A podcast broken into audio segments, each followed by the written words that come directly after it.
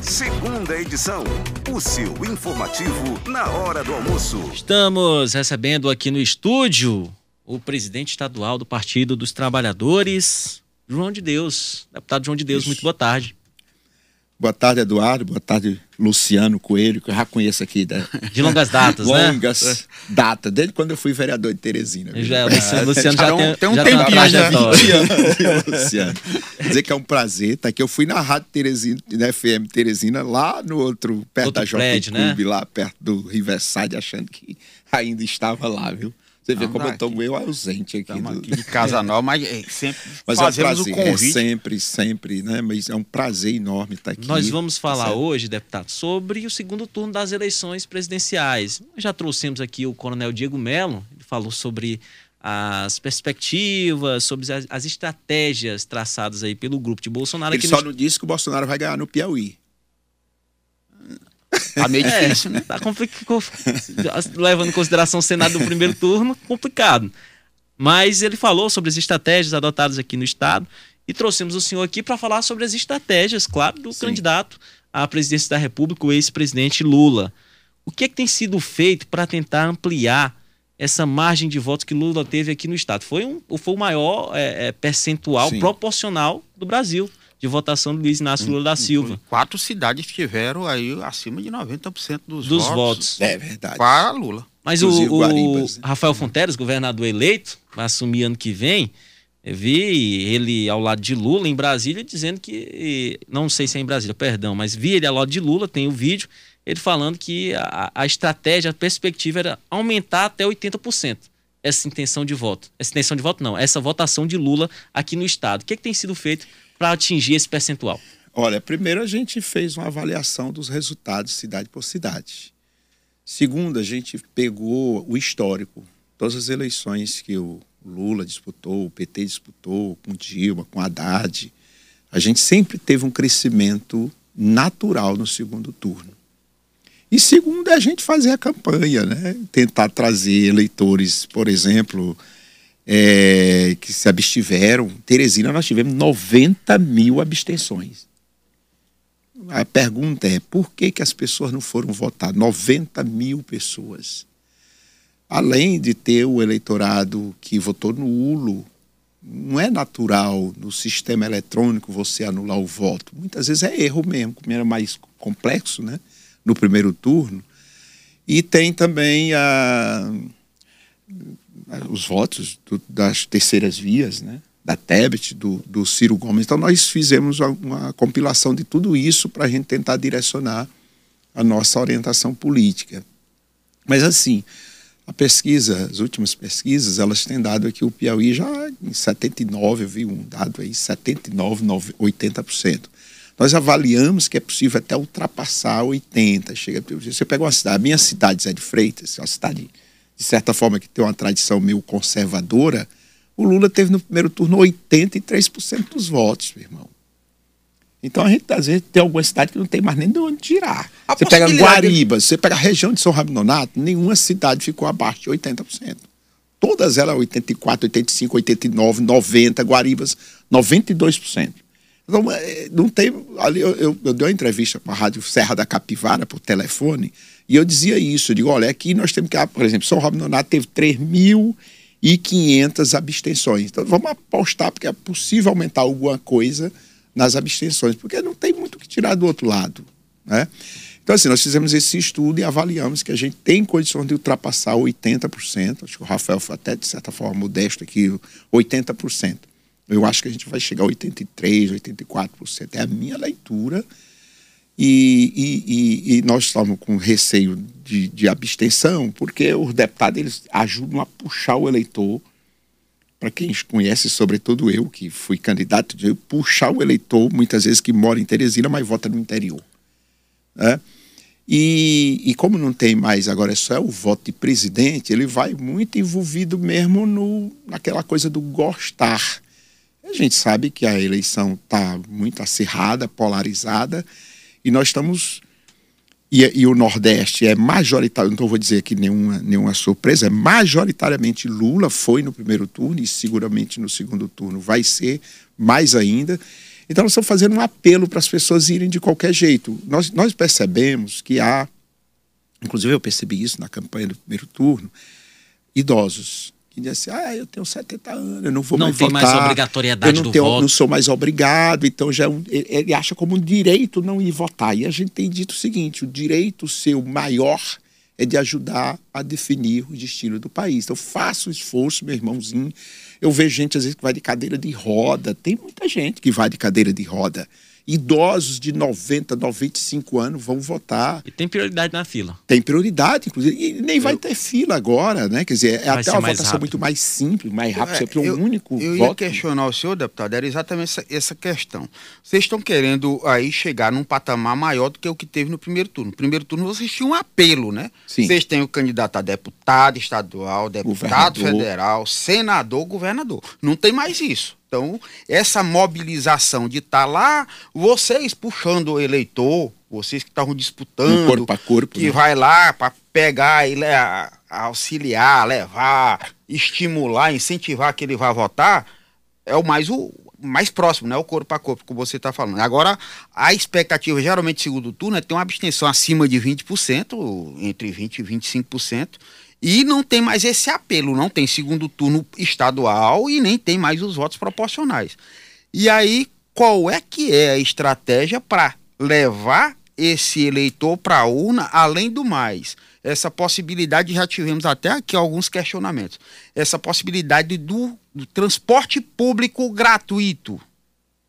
É, seria um favorecimento para candidato A, para candidato B, ou não, não vai fazer diferença para nenhum dos dois? É algo que eu é... acho que não, porque não é. Ninguém está garantindo transporte, até porque seria proibido transporte público só para algum tipo de eleitor. Né? Pra- ninguém vai perguntar em quem que a pessoa vota. Né? Você que decide, o eleitor é que decide. Agora, o transporte coletivo gratuito vai facilitar muito, porque muita gente está perguntando assim: ah, como é que eu faço para ir votar na minha cidade? Porque eu não voto aqui.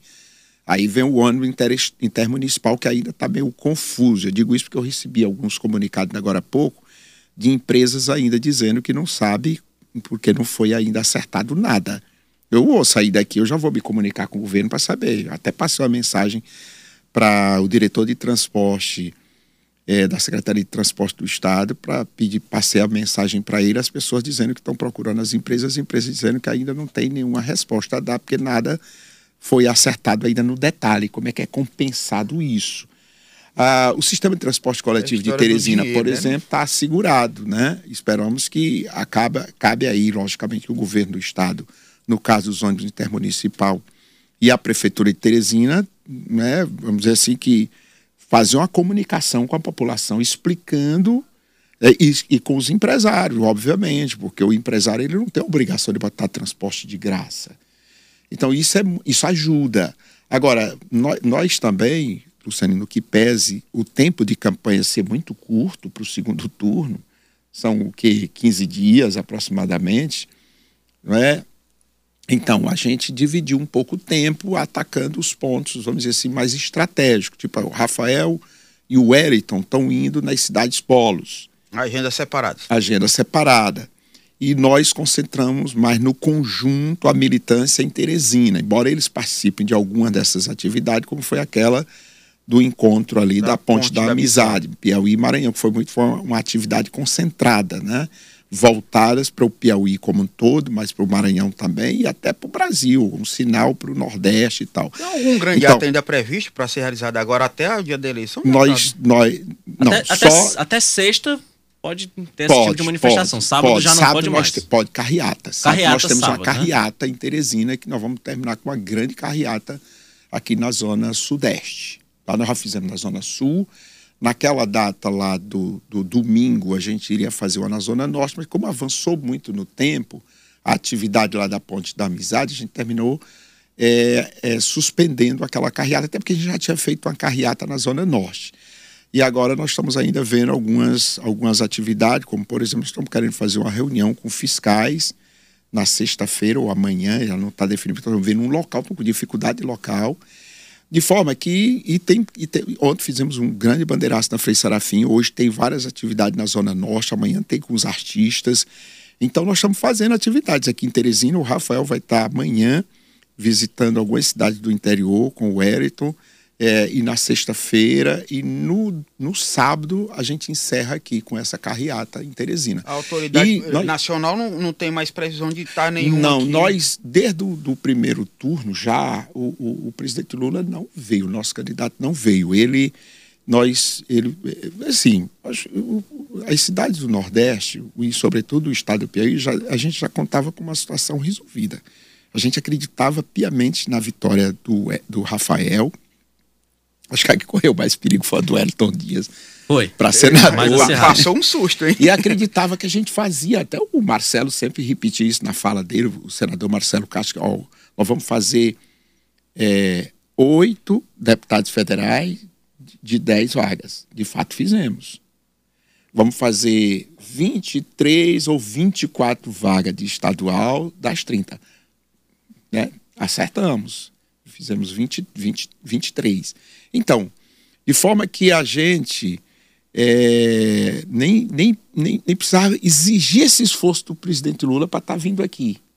Nós, nós abrimos mão mesmo, não fomos cobrar como outros cobraram, como o Ceará cobrou, como o Pernambuco cobrou, como a Bahia, que inclusive ele teve agora recentemente porque a gente sabia que o tempo era curto para ele. Se era curto, ora, 40 dias você fazer campanha num estado como o Piauí já é difícil, imagine num país como o Brasil. Então nós terminamos abrindo mão e compreendendo que ele tinha que se dedicar mais aos estados mais populosos. Deputado. É, né? E aí estamos aproveitando para orientar as pessoas, fazer um esforço, sobretudo pessoas idosas, e pedir, pedir carona, peça a família para lhe levar, vá, dê um jeito, a festa da democracia. Você está votando naquilo que você acredita para que a gente possa ter um país melhor a partir do ano que vem. Obviamente que cada um escolhe o seu candidato e esperamos que você esteja certo. O Luciano tocou num ponto de abstenções. A abstenção realmente no segundo turno tende a ser maior, como o senhor disse, também não tem aquela movimentação dos deputados, da eleição proporcional. Levando em consideração que no primeiro turno são os votos que estão sendo contados para o segundo. Os votos do segundo turno são os votos que foram para o segundo turno. A diferença de Lula para Bolsonaro foi de mais de 6 milhões de votos, uma diferença de 5,23% é, dessa diferença. E somando os restantes dos candidatos, Simone Tebet, Ciro Gomes, Soraya Tronic, Felipe Dávila, os, os outros candidatos, eles somaram ao todo 8,37%. Então Bolsonaro tem essa diferença para tirar. Tem toda aquela movimentação no sul, sudeste do país, o apoio agora dos governadores que não anunciaram esse apoio ao presidente no primeiro turno, como é o caso de Romeu Zema em Minas Gerais. Como é que o PT é, eh, vê essa movimentação e até uma possível virada de Bolsonaro nesse cenário. Vocês acreditam que pode ser virado realmente de fato essa Não, eleição? Antes das pesquisas do segundo turno, a gente ficou meio preocupado porque fica todo mundo sem saber como é que vai se comportar a população diante dos fatos no segundo turno. Todo mundo fica assim, bom, por quê? Porque as pesquisas davam uma diferença muito maior, não é? Do que o que foi de fato do, do, do primeiro turno. Então a gente fica, bom, e agora com o crescimento do, do né, do, da figura lá, é, isso vai representar um, um crescimento maior para o segundo turno? Só que a gente percebeu que não. O que, que nos conforta? Se você pega as pesquisas de um mês ou 40 dias, você vê que o Lula sempre esteve na mesma posição. Apesar das pancadas, das fake news, das mentiras. Mas ele sempre esteve na mesma posição. E ele até cresceu um pouquinho no primeiro turno. Quer dizer, ele chegou a ter 48, alguma coisa por cento. 43, estou aqui com o TSE, é, a, página do TSE, é, resultados aqui na minha frente, 48,43% é. Lula, 43,20% Ele estava ali com 46, 45, 46, 47. Era isso que dava as pesquisas. Então ele teve um crescimento. O Bolsonaro cresceu um pouco mais. Tá, mas assim, se você pega o gráfico, você vê que está numa paralela, numa paralela, né? A gente está aí com, agora com 6, 7%, dependendo do Instituto de Pesquisa que é basicamente o resultado de votos que a gente teve no primeiro turno. Então a gente acredita agora que o que, se não acontecer nenhum fato assim é muito relevante, eu acho que os fatos relevantes que aconteceram foi contra o governo, né? contra o presidente que aí está. Essa história do Roberto Jefferson atirando na Polícia Federal, essa que era um aliado é, muito, muito próximo essa história lá e outras coisas aí que o povo sabe que eu não vou nem citar. Deputado, já que o senhor tocou nesse assunto, eu vou dar um passo adiante com relação a essa história das inserções, que o senhor está acompanhando também, né? As Sim. inserções que alegaram que o ministro da- das Comunicações eh, eh, denunciou que 154 mil inserções pró-Bolsonaro deix- deixaram de ser feitas nas rádios, principalmente do Nordeste e do Norte. E vazou um vídeo dizendo que atribuíam isso ao PT, porque teria inicialmente saído uma decisão que o Bolsonaro teria sido punido para a suspensão dessas inserções. Mas depois houve um recurso e foram mantidas as inserções. No entanto, alguns membros do PT nos estados foram lá é, é, é, E pode. junto, junto às rádios para pressionar, para fazer. Vocês transmitiram, vocês, vocês aqui são do Nordeste, vocês transmitiram Transmitimos. Alguém veio aqui pressionar vocês? Ninguém. Pronto. Então, assim, Não, mas nós transmitimos Ah, nós igualitariamente. É retransmissores. Não, Lá vocês transmitiram ela- corretamente. O Isso. que chegou até vocês. Sim. Entendeu? Então não existe Era isso. por isso que eu queria o seu comentário, porque atribuíram ao Não, PT. é, não, eu sei, até porque tudo, né? Tudo que, que é de, sei lá, que é de errado, até que não é, inventam contra o Partido dos Trabalhadores. Acho que isso, dessa parte aí as pessoas podem ficar tranquilas. Nós estamos tranquilos quanto a isso. O, o que o, essa denúncia que foi feita, acho que foi um fake Todd para tentar desviar as atenções em relação principalmente a essa história aí do, do, do- do Roberto Jefferson, né, que é um absurdo. Agora, eu acho que o Supremo Tribunal o TSE, o, o Tribunal Superior Eleitoral, a, a partir do, do, do seu, do, do seu presidente, Alexandre, é, é Alexandre Moraes, ele tomou a decisão correta, pois apresente, me diga quais são as rádios, quais foram as inserções, para que eu possa tomar as providências. Me apresente os fatos concretos e não apresentaram. Pelo menos é isso que está sendo dito. E ele deu um prazo de 24 horas para que eles apresentassem a informação que a gente tem, que até hoje eles não conseguiram apresentar concretamente. Porque, veja só, são não sei quantas mil inserções. Aí você diz, não, a rádio tal, sei lá, lá não, não apresentaram como teria que apresentar. E, e- e- e- estranhamente só no Nordeste. É como se o PT só atuasse no Nordeste. Então tem cheio de contradição. Eu acho que o, o, o TSE agiu corretamente quando diz o seguinte: pô, me apresentem, me apresentem com detalhes as provas para que eu possa, a partir daí, tomar uma decisão. É o correto. Se alguém me chega, me faz uma denúncia grave de uma determinada situação, eu preciso de informações para eu tomar as providências. Corretíssimo. Acho que isso aí não, De- não, não, não de- existe. eu só Aliás, sobre as inserções que o PT reclamou em função de, de, de inserções mentirosas que foram veiculadas, essas o tribunal deu a garantia ao Partido dos Trabalhadores, que são 116 inserções que serão rodadas em espaços que seria lá do candidato Jair Bolsonaro. 1 e Essa está garantido pelo 53 TSE. estamos entrevistando o presidente estadual do Partido dos Trabalhadores aqui no Piauí, o deputado João de Deus, Luciano Coelho, Eu- pergunta. Eu, eu queria só aqui puxar a sardinha para nossa brasa, até porque o tempo está curto e eu ia até pedir para o deputado ser objetivo. O senhor falou da bancada, né? O PT fez aí, fez barba, cabelo e bigode, né?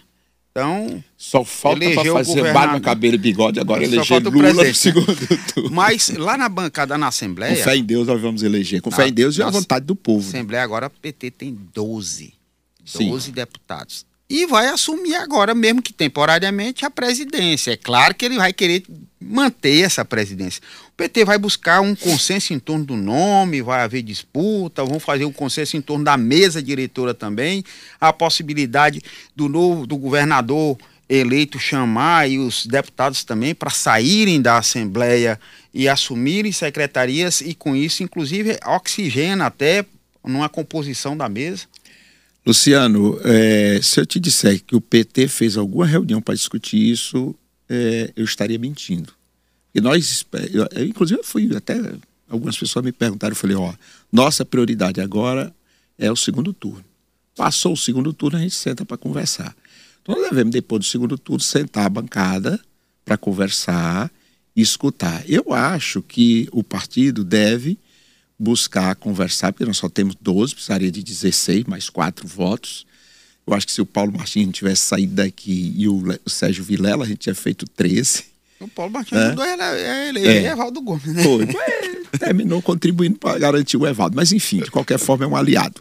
Mas, assim, o que, que eu quero dizer? Eu acho que a gente, depois da, da, da- do, de domingo, acho que a gente deve sentar, tá certo? Não sei qual é o dia, porque a gente não combinou nada, para conversar sobre esse pensamento. Acho que o partido, assim como o MDB, já deve ter conversado, pelo que eu vi, parece que eles já conversaram entre eles. Mas acho que a primeira conversa nossa tem que ser com quem é da base do governo, para fazer algum tipo de entendimento.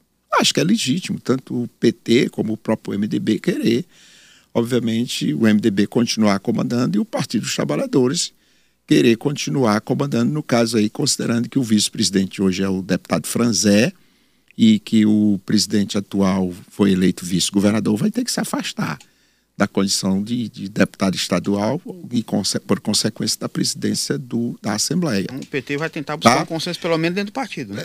Primeiro dentro do partido e depois nós vamos dialogar com aqueles que foram eleitos na bancada do governador. Seria um contrassenso a gente sentar com a oposição, por exemplo, eu espero que, que, que do MDB não faça isso. Eu acho que primeiro a gente tem que conversar entre nós. Nós somos, nós somos o quê?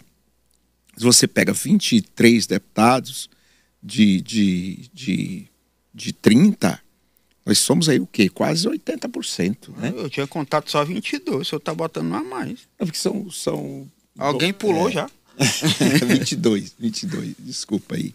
Mas eu acho que a gente chega aí num, né, num número bastante avançado, o suficiente para a gente conduzir a Assembleia e dar sustentação ao governo é, de forma tranquila. Eu não tenho a menor sombra de dúvida disso. Portanto, eu sou defensor de que a gente tenha um diálogo entre nós. Primeiro cada partido e depois os dois partidos majoritários, incluindo aí também o, o terceiro partido, que é o Evaldo.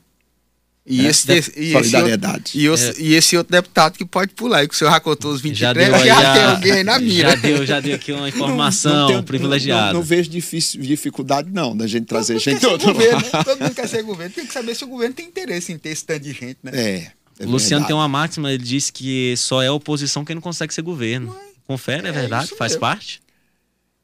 Com certeza. Mas eu acho que a oposição tem um papel importante, rapaz. Tem. Agora, quando ela é, é mínima. É, minu... é... é, fica difícil. Mas, de qualquer forma, eu acho que a oposição ela tem um papel importante. Qual é o papel da oposição? Apontar o defeito do governo. Né? E o governo, acho que é bom ter quem aponte os defeitos. É importante, é faz parte. Bom, eu acho. A democracia ela é muito bonita. Eu digo assim, olha, eu até aproveito aqui para colocar as pessoas para elas realmente fazerem um esforço para irem votar eu acho que a gente tem que exaltar a democracia, porque tem muita gente que às vezes reclama da democracia. Ah, porque a democracia é lenta, é verdade, ela tem as dificuldades, mas não existe. Eu, por exemplo, eu sou, eu abomino um negócio de ditadura, qualquer eu, que seja ela. O João de Deus vai ser deputado Vendo? de novo? Não, vai não.